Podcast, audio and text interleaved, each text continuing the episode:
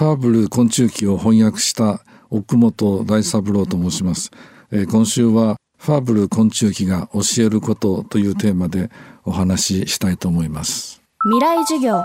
この番組はオーケストレーティングアブライターワールド NEC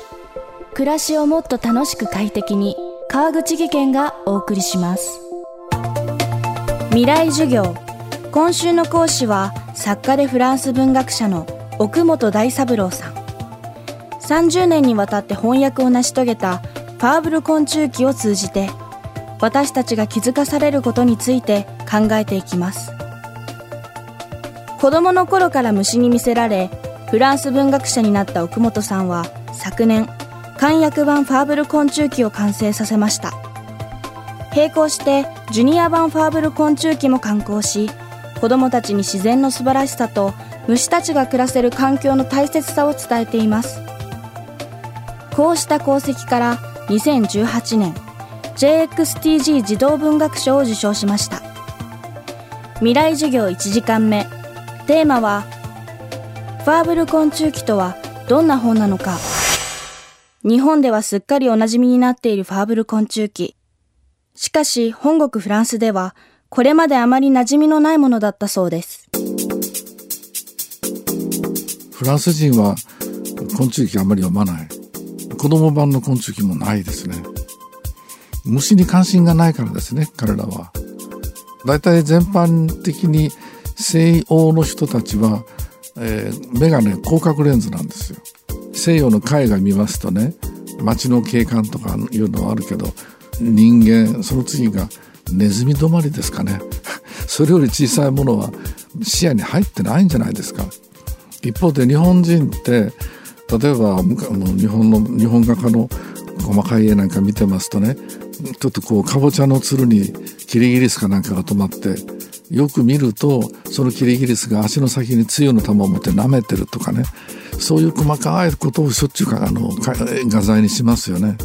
日本の拙者レンズ的な細かいも細かくものを見る目は現れてると思いますよ。そういうところで絵の題材にしても日本と西洋で違うんじゃないかと思います。できれば子供にも読んでもらえばいいと思ったでしけどまあ19世紀中頃のちゃんとした教育を受けたインテリ相手の本としか言えないですね。最初売れなかったみたいだし最初は挿絵もなかったんだそうです。虫のことを知らない人に昆虫記挿絵なしで読んでもらうのは難しいと思いますね。で日本人がねあの虫が非常に好きだっていうこと子供がトンボ取りするセミ取りするからカブとクワガタ捕まえて遊ぶなんてねそういう特に男の子は虫とずっと遊んできたんですよね。ですからファーブル昆虫記に飛びついたんですけど一番最初はあの大杉栄という人ですね大杉さんがやったのが大正の関東大震災の時でそれその後昭和3年ぐらいにですねあのアルスっていう出版社カタカナでアルスと書くんですがこれはあの北原白秋の弟の北原哲夫っていう人が起こした会社ですね。で岩波でも出る。ですから、えー、あの昭和3年ぐらいの時点であのファブル昆虫記が3種類ぐらいに役があるんですね。今から1世紀近く前になる昭和初期バーブル昆虫記はすでに数種類の翻訳版が存在していました。今回新たに奥本さんが翻訳を志したのは、一人の虫好きとして、どうしても見過ごせない点があったからだそうです。えー、私が子供の時に読んでみると言葉が難しい。それから多分この訳してる人は虫のこと知らないと、えー、子供心に思いました。例えばこの虫はえー、胸にトゲがあるって書いてあるんです。で胸にトゲがあったらつっかえて歩けないですよね。それはねトラックスっていう言葉を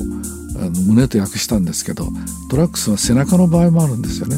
ですから背中にトゲのあるあるいは角のある虫のことを言ってるんですけどそれは胸にあったらあの困るわけでしょ。だからそういうところを実物をあんまりあの確かめずに訳してんじゃないかと。だから僕としてはこう耳で聞いてそのままスーッとイメージが入って分かるような役にしたいなと思いました。それは風土の違いですね。まずね南フランスの夏っていうのはカラッと乾燥してコカ・コーラでもビールでも美味しいんですよ。で一方で日本の夏はあの湿気があってじっとりしてますよね。だからこそ虫が多いんですけどねムシムシするところに虫が生じるわけなんですけども、えー、南フランスなんかの虫っていうのはアフリカの続きなんですよ。地中海を渡って北アフリカの続きなんですね。でその風土の違いがあの文章にも出せたらなと思いましたし、えー、植物も昆虫もみんな連動して世界が違うんですね。でその虫の、えー、それが何であるかをきちんと科学的に同定するのは結構大変でした。未来授業。今週の講師は作家でフランス文学者の奥本大三郎さん。今日のテーマはファーブル昆虫記とはどんな本なのかでした。奥本さんの簡約版ファーブル昆虫記。そしてジュニア版ファーブル昆虫記は集英社から出版されています。未来授業明日も奥本大三郎さんの授業をお届けします。